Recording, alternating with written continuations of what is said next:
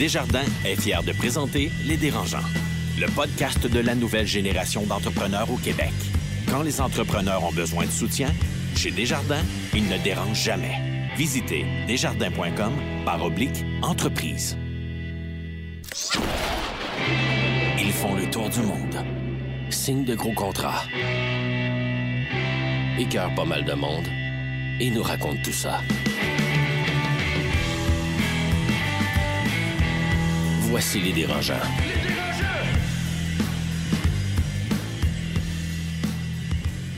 Bonjour et bienvenue au podcast Les Dérangeants, le podcast sur l'entrepreneuriat au Québec, où on vous amène avec nous dans les coulisses de l'entrepreneuriat. Ici, pas de tabou, pas de phrases creuses, juste du vrai, garanti. Je me présente Mathieu Charest, journaliste à Les Affaires et nouveau cuisinier en herbe. C'est pour ça que j'ai l'air d'une momie, tout le monde, avec tous les pansements sur mon corps. Euh, tout mon corps. Donc, bref, beaucoup de choses pour ce huitième épisode enregistré au studio C de l'Université Concordia et propulsé par le mouvement Desjardins. D'abord, j'ai la chance d'être entouré de trois entrepreneurs de talent. En face de moi, elle loue des vêtements plus vite que son ombre, l'impératrice de Griffintown, Marie-Philippe Simard. Ça arrête plus, t'es son nom. Je sais plus comment gérer Parce ça. que j'ai une prime à chaque fois, tu comprends? Ouais, c'est ça. À ma gauche, le cerveau de l'opération, le somptueux Noah Redler d'Archie Somptueux. Innovation. Somptueux, n'est-ce Ah, pas? j'aime ça. T'aimes ça, hein? Et à ma gauche, toujours, notre nouvelle dérangeante. Bienvenue à la princesse de l'impression, l'étincelante Marie-Claude Duquette du groupe Triton. Bienvenue parmi nous, Marie-Claude. Oh, wow, merci. Ça fait plaisir. Bonjour, mesdames et messieurs. Plus tard, nous aurons le plaisir d'accueillir l'entrepreneur en série devenu dragon, M. Serge Beauchemin, et puis de débattre de l'art du pivot, parce que quand la business ne lève pas, faut soit lâcher, soit pivoter et changer son modèle. Mais comment on le fait, euh, quand on le fait, puis pourquoi on le fait? Mais pour commencer, je suis curieux de savoir pourquoi Marc-Claude t'a choisi de devenir notre septième dérangeante.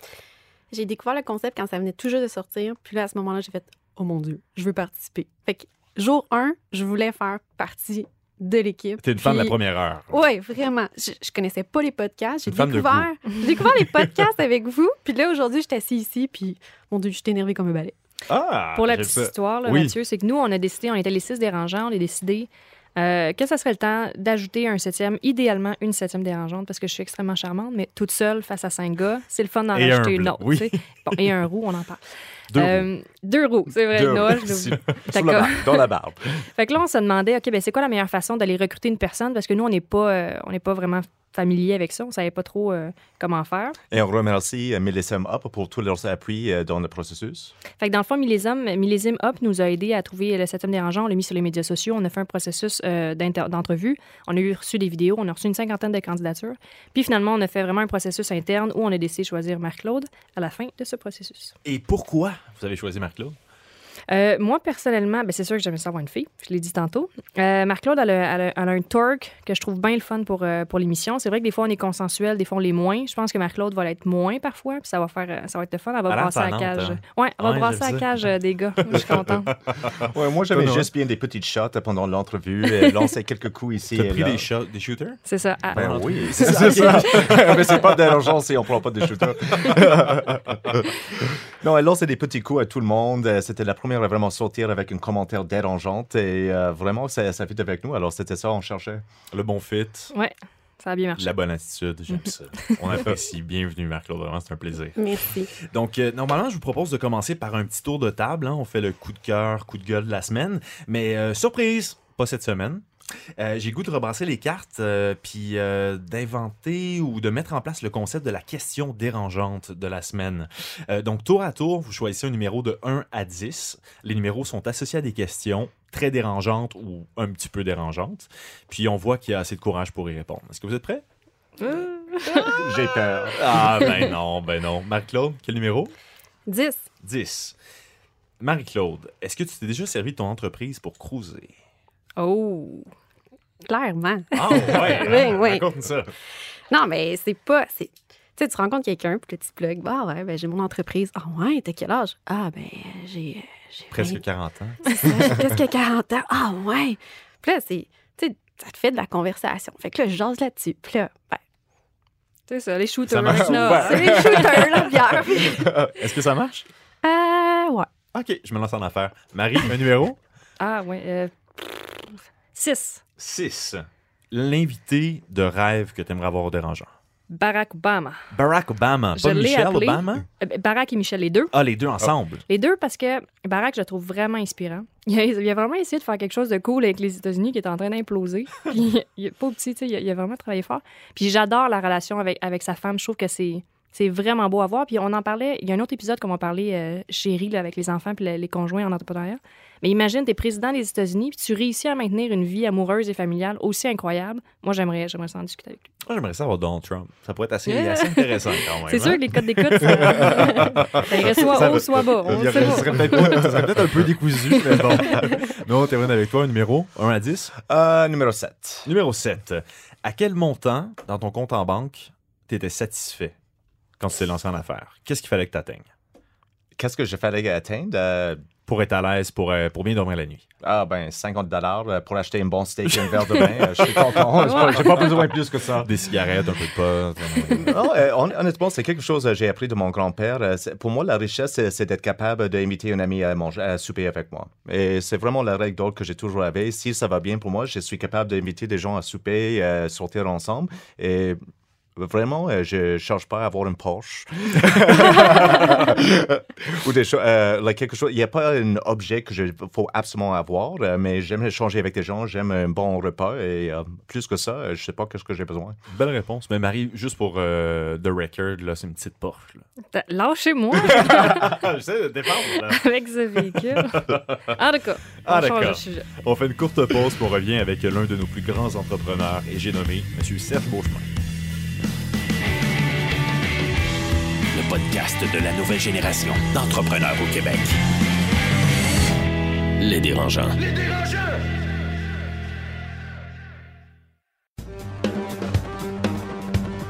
À l'école de gestion John Molson de Concordia, nous formons la prochaine génération de propriétaires d'entreprises et de gens d'affaires.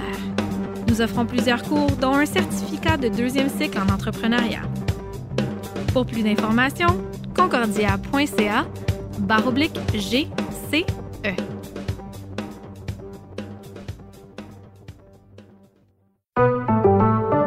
Bonjour, je suis Étienne Crevier, président et fondateur de Biogénique. Aujourd'hui, je dérange Lucia Baldino, directrice principale du bureau de représentation européen du mouvement Desjardins, et je lui passe un petit coup de fil à son bureau de Paris. Bonjour Lucia. Bonjour Étienne, Lucia, on peut se tutoyer? Avec plaisir. Donc, Lucia, au moment où on se parle, l'Union européenne et le Canada sont en train de signer un accord économique. Qu'est-ce que ça va changer pour moi avec ma clientèle en Europe? Effectivement, ça bouge beaucoup à l'international, mais l'AECG, c'est sûrement l'accord le plus ambitieux jamais négocié. Au Canada, on connaît l'ALENA, mais l'AECG, comme l'ALENA, réduit les barrières tarifaires et non tarifaires, mais va au-delà, car il traite aussi des nombreux aspects liés à l'environnement des exportations de biens et services. Clairement, j'ai bien fait de te déranger. J'ai l'impression qu'on va se parler demain matin. Merci beaucoup, Lucia. Quand tu veux, Étienne, au téléphone ou en personne, on est là.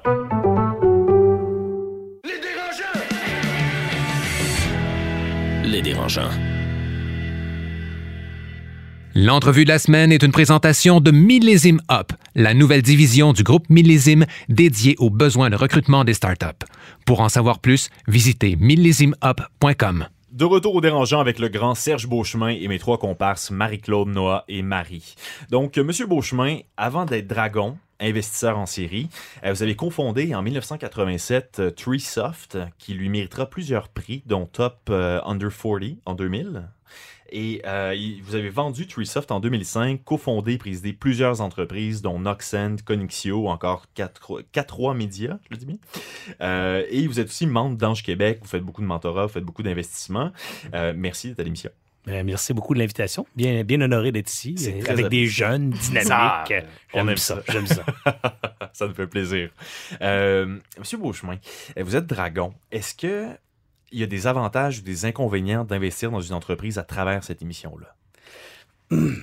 Est-ce qu'il y a des avantages et des inconvénients? Il y a définitivement un avantage parce que si je fais l'investissement à travers l'émission, il y a quand même 850 000 personnes qui ont vu la présentation pendant une dizaine de minutes. Vous pourriez faire le calcul combien vaut 10 minutes de pub euh, prime time lundi soir à Radio-Canada. Vous pourriez faire un chiffre mathématique, puis vous pourriez déjà voir qu'il y a un avantage économique ou financier. Il y a définitivement un avantage aussi, je dirais, de perception de la marque, puisque quand il y a un deal avec un dragon, si ce dragon-là a une, certaines codes populaires, ben, les gens font de la crédibilité par association. Beauchemin, il est fin. Beauchemin, il a choisi cette affaire-là. C'est donc forcément bon. Alors, tu sais, donc ça aussi, ça a un avantage. Si je le fais chez nous tout seul, dans mon bureau, puis personne n'est au courant, ben, je ne jouis pas de cet avantage médiatique-là.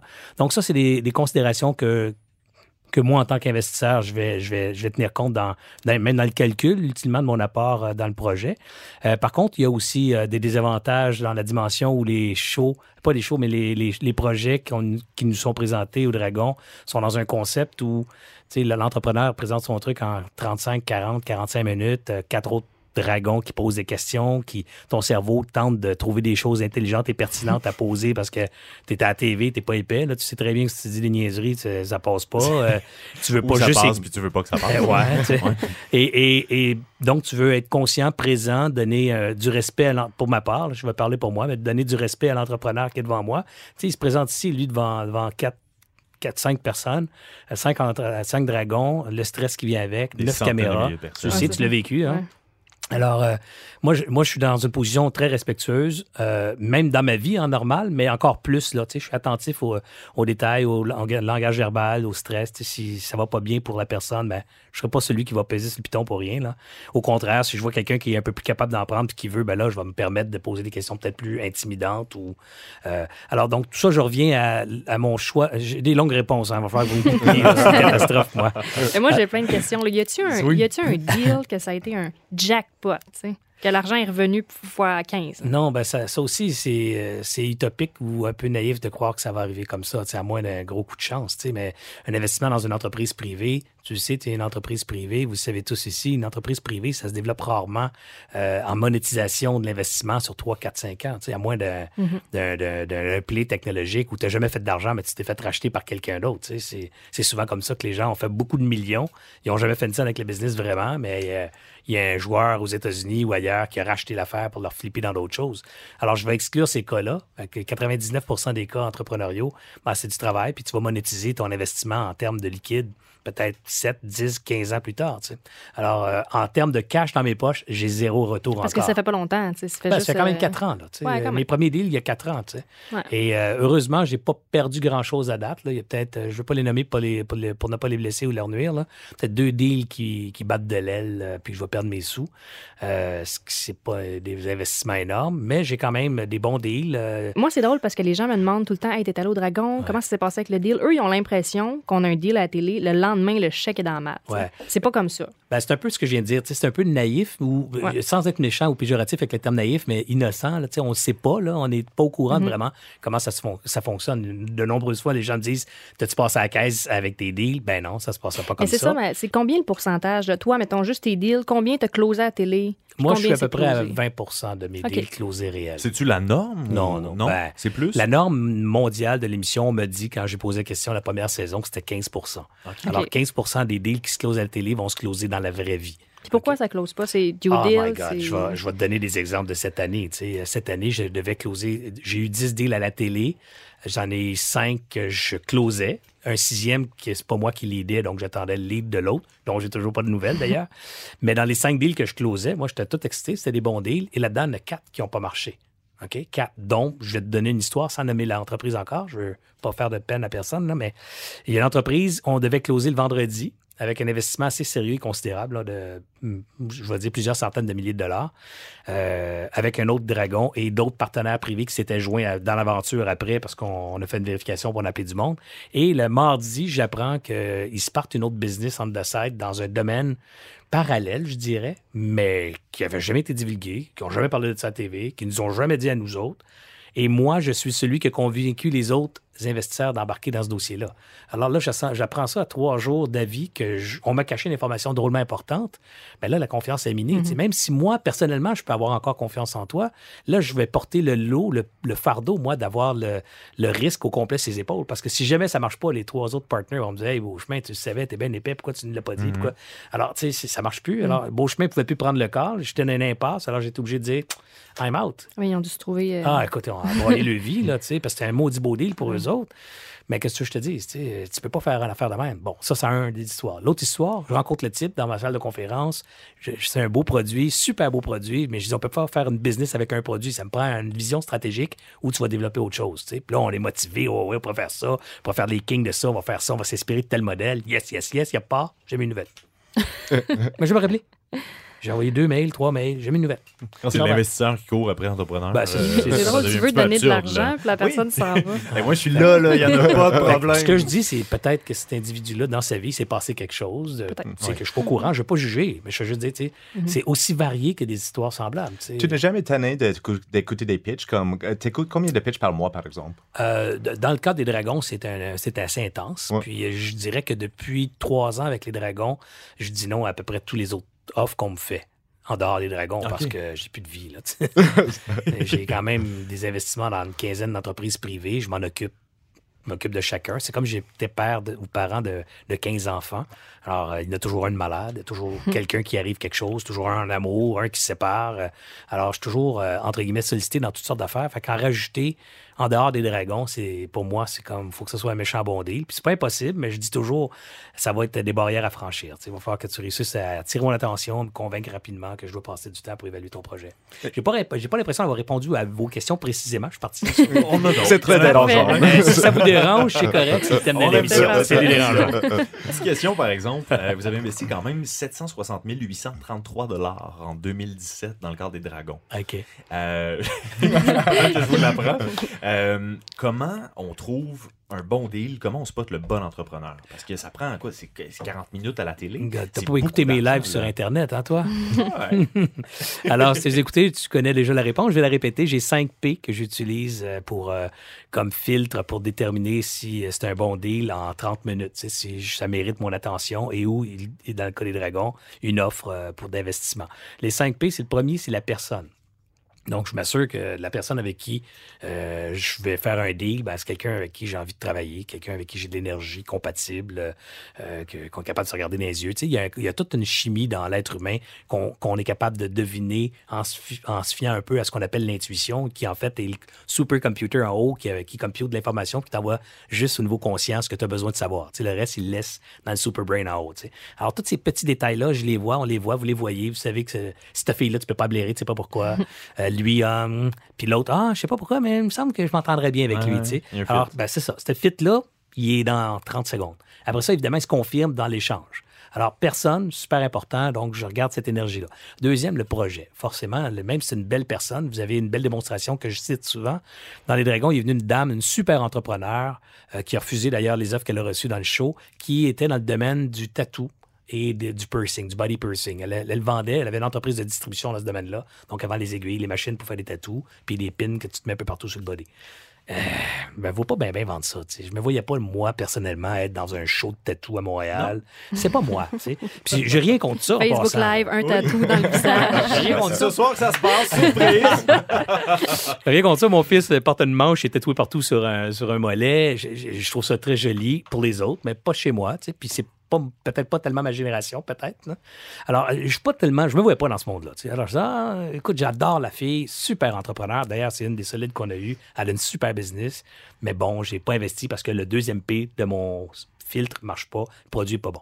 Évidemment, après, ben, je vais parler du potentiel. Y a-t-il un potentiel dans cette affaire-là? Tu sais, c'est- Y a-t-il moyen de faire de l'argent? Parce qu'il y a bien des projets des dragons qui viennent, puis c'est des projets pour un entrepreneur, je dirais, euh, autonome. C'est un projet qui, à terme, va bien le faire vivre, mais va diffi- difficilement offrir très un rendement substantiel. TPE. Ouais, ou même des fois, c'est pas nécessairement un travailleur autonome, c'est une petite business. Un- un- je vais te donner un exemple, un petit retail régional. Sais, un petit magasin en région, dans un village où il y a un beau succès, il vend des cupcakes, des tartes aux pommes, puis des tourtières, puis une maudite recette, puis en vend, puis ça va bien. Mais là, là, de prendre ça, puis de, de- mettre ça euh, sa planète Québec, puis peut-être la planète Canada ou États-Unis, ça va être la grosse job. Puis je suis pas sûr qu'il y a tout ce qu'il faut aussi. Alors, puis peut-être que dans le modèle non plus, la, vision du modèle ne me rejoint pas. On a parlé de vision en, en pré-entrevue tantôt avec euh, Marie. Puis, alors, donc, des fois, tu sens ça aussi dans la question. Donc, potentiel économique de la patente. Je vais mettre de l'argent, je vais mettre des efforts, je vais te faire des sous, tu sais. Il y a des projets dans lesquels ils viennent chercher 40 000, puis, mettons, je vais faire trois fois mon investissement dans trois ans. Je vais faire 80 000. Je vais personne, là, mais passer trois ans à travailler là-dedans, prendre le risque de perdre 40 pour en faire 80, je pense pas que vous avez parti des business, vous, pour avoir 80 000 d'équité dans trois ans. Donc, tu sais, moi non plus, en tant qu'investisseur, je vais c'est pas ça que je vais chercher. Je vais chercher ça, 80 000 de rendement sur un placement quand je fais ça à la bourse, quand j'ai rien à faire, j'achète le lundi, je revends dans trois ans, j'ai fait 80 000, super content. Puis surtout si j'ai mis juste 40 000. Mais dans un placement privé où on va me demander de travailler, on va me demander mes conseils, on va me demander même ma crédibilité publique, euh, ma notoriété publique comme, comme investissement, je dirais. euh, euh, en goodwill dans Ça la patente. plus que ça. Ben, ça prend plus que ça. Fait que faut, faut que je sente ça, le potentiel économique. Uh-huh. Euh, le quatrième P, Quatrième. Quatrième P, son, son plan. C'est quoi son plan d'affaires? C'est quoi sa stratégie? Comment il voit ça? Comment il va exécuter son plan? Euh, là, il faut que ça soit cohérent. tu veux chercher 40 000 puis tu veux faire un truc tu veux dominer la planète. Ça marche pas. C'est pas très cohérent. Alors, faut, faut qu'il y ait une cohérence dans ce que j'entends, dans comment tu vas exécuter ton plan. Puis j'accélère le cinquième P qui est le prix. Il faut que ce soit un deal pour moi à titre d'investisseur. Moi, je suis pas du genre, si vous achetez des actions à la bourse, je suis pas du genre à les acheter à, à 400 pièces quand c'est son high des 52 dernières semaines. tu sais. Je vais l'acheter quand C'est son... Je vais l'acheter probablement quand je vais juger que le prix est bon, c'est-à-dire euh, une opportunité. Une opportunité, alors c'est c'est comme ça. C'est les quoi 5 P. le pire deal que vous avez fait? Au dragon, Ouais. Ou dans la vie? dans la vie. Euh, C'est dur à juger, je vais te dire. euh, Un, un très mauvais. Ouais, ouais, ben, ben, sont tous bons puis mauvais. Ce que je veux dire, c'est que j'ai des j'ai perdu de l'argent. Un exemple, euh, j'ai fait, je suis parti en affaires avec trois, trois chums à l'époque, trois gars. J'avais trois softs avec un partner. On a recruté un gars pour partir une division de services techniques. Finalement, il venait avec un autre, on a engagé l'autre, puis on a, on créé un troisième. On a créé une side business à cinq, chacun 20% Ça, c'était une gaffe. Chacun 20% on mettait tout le cash, André et moi, on mettait tout le cash, toute l'expertise d'affaires, le branding d'affaires. On avait 40% de la baraque fait pas de sens aujourd'hui. Avec mon expérience, ça fait pas de sens. Je ne ferai jamais ce deal-là. Mais dans ce temps-là, on le fait ce deal-là. C'est la bonne foi qu'on est cinq, on a chacun 20, puis ça va être cool. Mais c'était, un- ça a été très, très complexe à gérer en termes d'émotion, en termes de compétences. Pour au bout de 6-7 mois, il a fallu que je cale le- la shop et dire écoutez, ça marche pas. Moi, je suis pas heureux, je suis pas bien là. Euh, Je prends tout le risque financier, puis j'ai juste 20% de la baraque, puis j'ai pas de mots à dire. Il faut tout le temps que j'ai l'approbation de trois gars qui sont majoritaires, qui connaissent pas la business vraiment, connaissent leur domaine d'expertise, mais pas le domaine des affaires. C'est long, les décisions, c'est compliqué. J'ai pas en fun. contrôle, on a perdu de l'argent, mais surtout, j'ai perdu des amis un bout de temps. Là, tu sais. Euh, Je suis devenu le, le- Ah, le shark, le méchant. euh, J'en ai un là-dedans qui a pris quelques années avant de me reparler aussi. OK. tu sais. Alors, c'est pas un bon deal, mais j'ai appris là-dedans qu'il faut, euh, qu'il faut les faire, ces pivots-là. Mais s'il y a quelqu'un qui arrive avec un, ils ont une idée extraordinaire, puis on le sait qu'on va faire bien de l'argent, mais l'offre qu'il présente, c'est tellement pas un bon deal pour lui.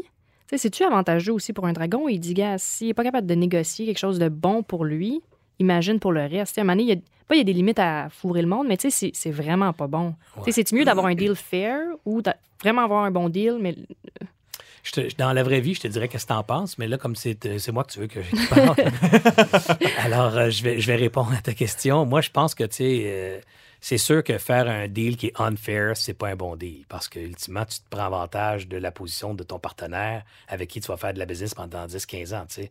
Fait que si un jour, tu lui apprends que le jour 1, tu étais... euh, le prédateur dans une relation, c'est pas bien le fun, tu sais. Fait que je te dirais, T'as raison, euh, je serais pas de, de, de, de- de comportement de prédateur. En même temps, vous êtes des dragons. en même- ben, je suis pas un dragon, je suis un homme, je suis un être Ouais, humain. mais là, je veux dire, il y a beaucoup, argent, tu là, dans, les dragons, il y en a beaucoup qui font, qui font ça. Je pense pas que tu le fais. Mais je pense qu'il y en a. Moi, au Québec. Ouais, je sais pas. tu sais, je te dirais qu'aux États-Unis, le- le- j'ai- on a jasé aussi tantôt, j'ai une vision différente de- du choix anglais ou anglophone ou américain. Mais je vais parler de ce que je connais bien ici au Québec. C'est vrai qu'il y a des gens qui vont prendre avantage de, de certaines offres parfois qui sont maladroites de la part de l'entrepreneur, mais c'est un fair play aussi. On sait qu'ils vont se parler. Les gens pensent que la télé euh, il y a un deal, mais la réalité, il n'y a pas nécessairement de deal à la télé. Euh, après ça, il faut se parler, il faut se négocier. Il va avoir le temps de décanter, lui aussi, son deal, d'en parler peut-être à son père, son beau-père, son comptable. Quelqu'un va dire, Are you crazy? Puis là, ben, il va peut-être réajuster ses demandes aussi, ce qui arrive en passant très régulièrement. Et c'est souvent une des raisons pour lesquelles les deals échappent. Alors, tu sais, il ne faut pas trop s'en faire. Il y a une partie qui est le meet-up qu'on voit à la télé, où on se rencontre. Mais après ça, il y a la vraie vie, là, puis les gens se parlent pour de vrai, ils échangent des vrais chiffres. Puis là, ben, à un moment donné, des ajustements où il y a des prises de conscience qui se font. Il y a, dans vos conférences, vous avez déjà dit que l'entrepreneur- l'entrepreneuriat est ouvert à tout le monde, mais que c'est pas tout le monde qui peut être un joueur de grande ligue ou de ligue majeure. Tout à fait. Qu'est-ce que ça prend? Ben, je dirais que Les 5 P, il l'a dit. non? ouais, il y a des gens qui disent Ah, les 5 P, c'est pas ça, c'est prix, produit, placement. non, ça, c'est d'autres P au marketing. Puis d'ailleurs, c'est une vieille école de marketing. Mais toujours est-il que qu'est-ce que ça prend pour, pour réussir? Ben, je dirais qu'il y a une combinaison de, de- d'aptitudes naturelles. tu sais. Je pense que pour être entrepreneur dans les dans les ligues majeures, ben, ça prend une combinaison d'ego et d'humilité, ce qui est paradoxal, tu sais. mais ça prend ça. tu sais. Ça prend quelqu'un qui a une grande confiance en lui, quelqu'un qui est, lui ou elle, quelqu'un qui est solide, qui, qui- qui a des ambitions, qui, qui est conquérant ou du centre conquérant, mais en même temps que l'humilité nécessaire pour l'aider correctement C'est les vraiment pas tout le monde. là. Non, c'est ça. C'est pour ça que je dis. Puis là, j'ai je décris quel- quelqu'un qui a une grande entreprise. là. Alors, ça, ça, prend, ça prend ça pour jouer dans les ligues majeures. Maintenant, si tu n'as pas ça, ça ne veut pas dire que tu n'es pas capable d'avoir une business. Il y a 95% de l'économie canadienne dépendent de PME ou de, de- de- de petites entreprises. Sauf On n'en parle jamais de ceux-là. Ils ont 50 employés et moins. Alors, euh, ça, c'est 95% des entreprises et des employeurs ou des emplois au Canada. Et aux États-Unis, c'est la même statistique ou à peu près. Fait qu'il faut aussi comprendre qu'il n'existe pas juste Facebook là, comme modèle ou, euh, ou Snapchat ou euh, Google, là, mais qu'il existe aussi euh, de- d'extraordinaires entreprises qui ont 40, Mom and Dad 50 Shop, employés. puis, Ben oui, puis même plus, un peu plus gros que Mom and Dad Shop. Puis c'est des très bons entrepreneurs aussi. là. Dernière question, Serge Beauchemin. Euh, Est-ce que le Québec est assez vigoureux sur le plan de l'entrepreneuriat? Est-ce que l'économie est assez forte? Qu'est-ce qui nous manque pour atteindre le plein potentiel au Québec? Ben, je dirais qu'on commence à se réveiller. Ça, je vais vous dire que votre émission y contribue. Les Dragons y ont contribué largement, à mon avis. C'est quand même un show qui est en, qui est en prime time depuis six ans là, au Mhm. Québec. Euh, il y a d'autres émissions qui ont contribué. Là, celui de Anne Marcotte à Canal, euh, je dirais Canal communautaire de Québec, je crois, là, Oui, oui. qui s'appelait Voir Grand ou un truc comme ça. Oui. Il y a l'autre aussi, Génération Inc. Alors, ces, ces concepts de, de démocratisation du métier, du métier, de la profession d'entrepreneur aident beaucoup. On est jeune au Québec. Le Québec francophone est relativement jeune avec le business. Il faut aussi reconnaître ça. Des années 60, le- la Révolution tranquille, le Québec francophone, c'est, c'est les ouvriers de l'Amérique du Nord. là, donc, c'est des gens peu éduqués qui sont généralement industriels, euh, les employés industriels ou agriculteurs, agricoles.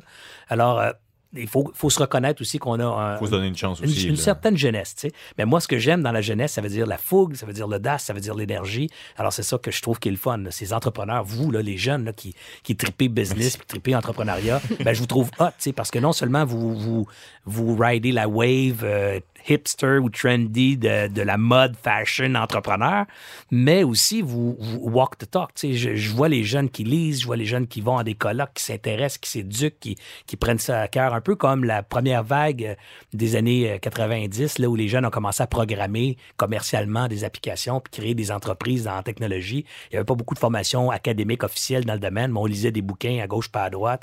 Euh, j'ai lu, j'ai appris l'anglais, moi, avec des livres informatiques. tu sais.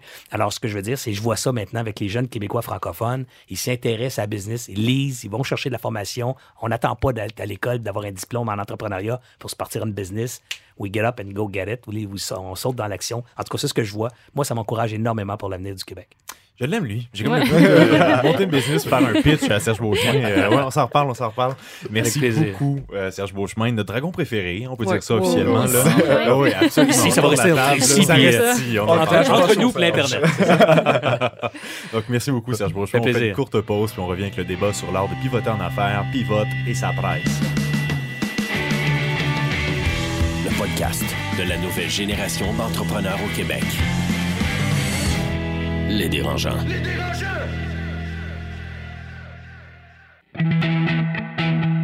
Écosystème, une capsule pour les entrepreneurs nouvelle génération, signée Université Concordia.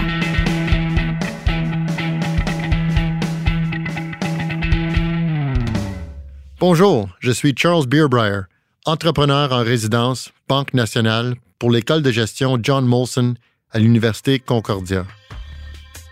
Une question que les jeunes entrepreneurs me demandent souvent est qu'est-ce qui est le facteur le plus important pour le succès? Je pense que le facteur le plus important pour le succès, c'est l'attitude. Il faut rester déterminé, concentré et passionné. C'est sûr qu'il y aura des journées difficiles, mais c'est l'attitude qui déterminera notre réussite ou notre échec. Pour plus d'informations, concordia.ca barre oblique GCE. En matière de droit, les entrepreneurs ont de bons et de moins bons réflexes. Voici la question Garling WLG. De retour au dérangeant avec Noah Redler, Marie-Claude Duquette et Marie-Philippe Simard. Maintenant, place au débat. À Mathieu, avant qu'on passe par le débat, j'ai une annonce à faire. On est super content parce qu'on a un nouveau partenaire avec nous pour les dérangeants. Je pensais que tu allais me dire que tu étais enceinte. Non. Non? Non, non, à moins que je sois pas au courant. C'est comme l'émission Enceinte et euh, sans savoir. C'est ça, j'enregistre En la semaine prochaine. Bon, ben. Non, on a un nouveau partenaire qui est Garling euh, WLG qui, à chaque semaine, va venir nous déranger un petit peu. Donc, ils vont nous poser une question que moi, je vais traduire là, aux, autres, aux autres entrepreneurs. Puis, ça, touche un petit peu le droit, euh, mais des aspects qui peuvent être plus, plus légaux, plus larges de la business en général. Je suis comme moi, avocate. c'est ça, je, je- placé, c'est là. ça, je, je le plug. Fait que moi, j'ai le goût de demander à, à Marc-Claude puis à Noah, c'est quand la dernière fois que vous avez parlé à votre avocat? Ça fait. Ça fait huit mois. C'est long. Ouais? Ben, je sais pas. Ben, je me suis préparé des contrats nouvelle. pour me Ouais, mais au moins, au moins j'en Ouais, ai un. J'en ai un. Ça, on est, ça c'est très Puis bon. honnêtement, avant ça, oh, ouais, Ça rushait. ouais, c'était pas. euh, non. Fait que non, puis il fallait que je le fasse. Fallait vraiment que je le fasse. C'était vraiment important. Fait que t'es content puis tu l'aimes. Ben oui, mais j'avais rien pour me protéger. Mm. Eh, C'est très bon. Toi, Noah, es-tu protégé? Est-ce que tu ta- Ouais, ça, ça- ça dépend de la soirée. Ah, moi- Bon, ben, on Oui. à-. Oui, effectivement. Ah, ça fait un mois euh, depuis que j'ai parlé avec mon avocat. On avait un dossier euh, sur les ressources humaines à régler. Et euh, ben, ça m'avait coûté quelques milliers de dollars pour régler ça, mais un bon avocat quand même. Mais un bon avocat fait sauver de l'argent. Ben voilà. C'est ça, c'est ça l'adage. C'était la question Garling WLG. Pour les conseils de l'équipe Garling WLG, rendez-vous sur la page Facebook des dérangeants.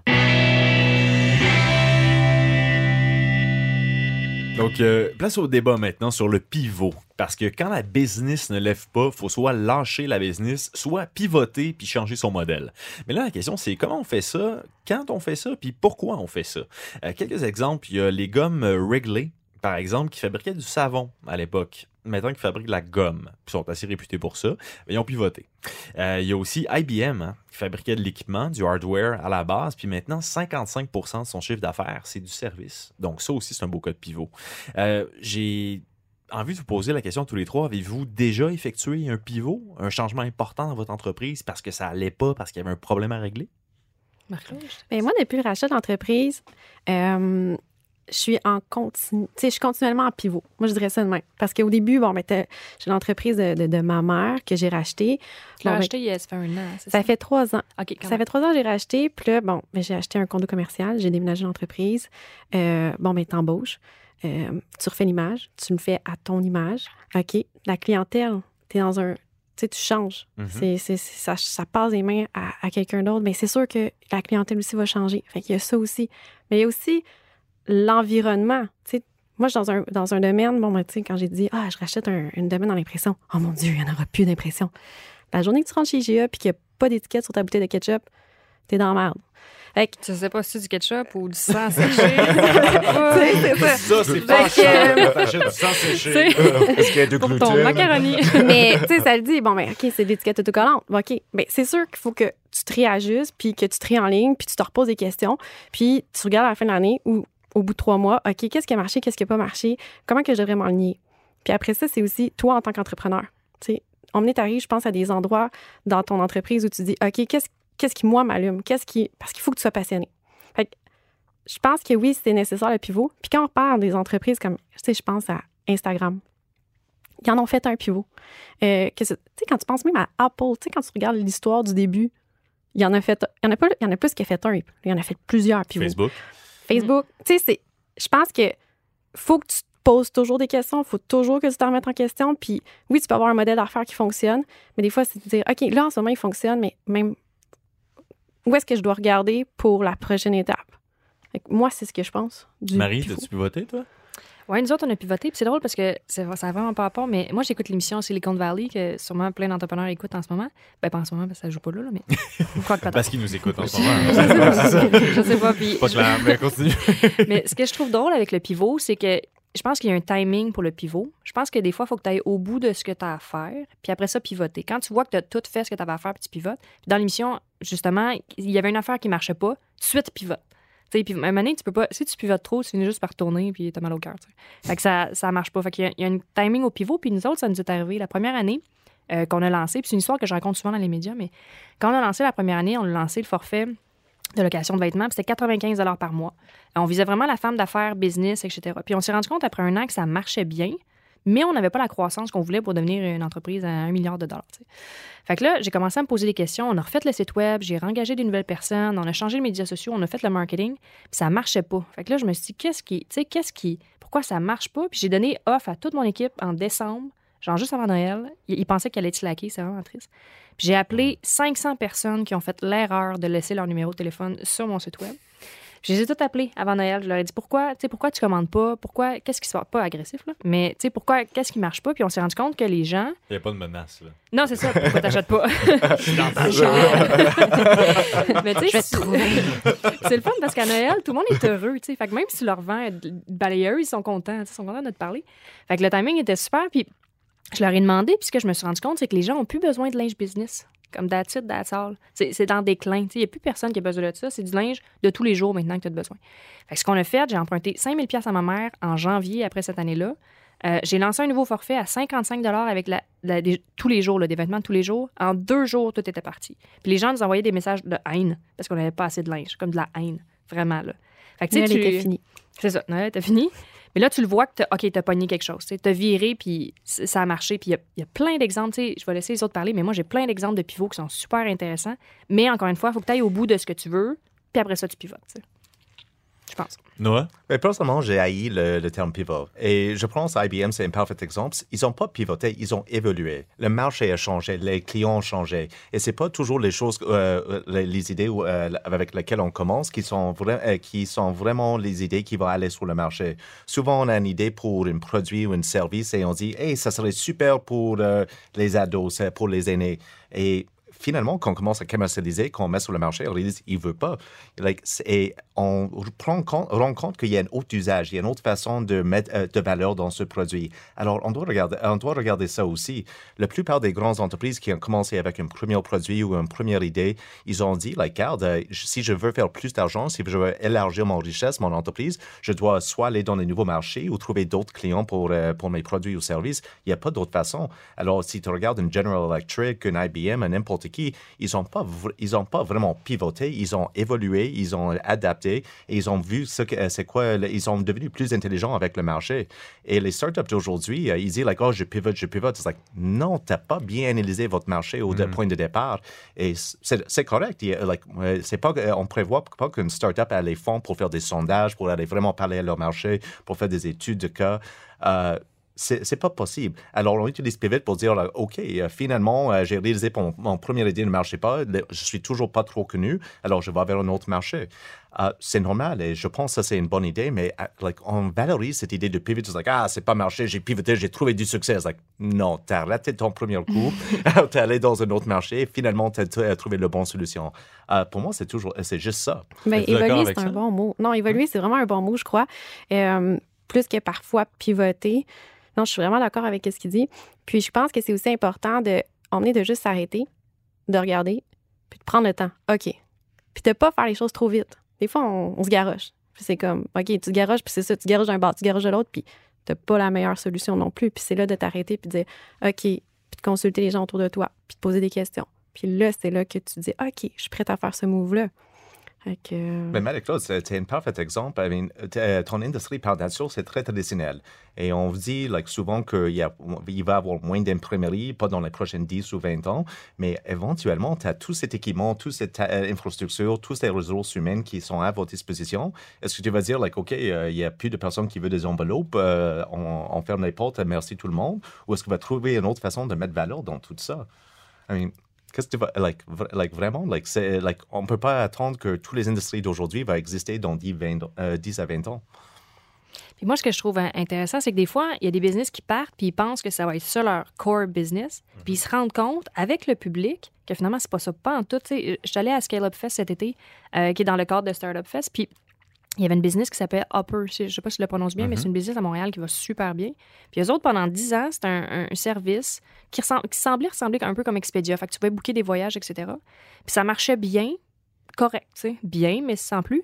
Puis le gars, il expliquait comme année, un journaliste du New York Times, je pense que c'était ça la publication, qui a dit Ouais, ce site-là est cool, mais j'ai remarqué qu'il y a un feature dans ce site-là qui me permet de savoir que, OK, moi, je veux aller à Bali à telle date.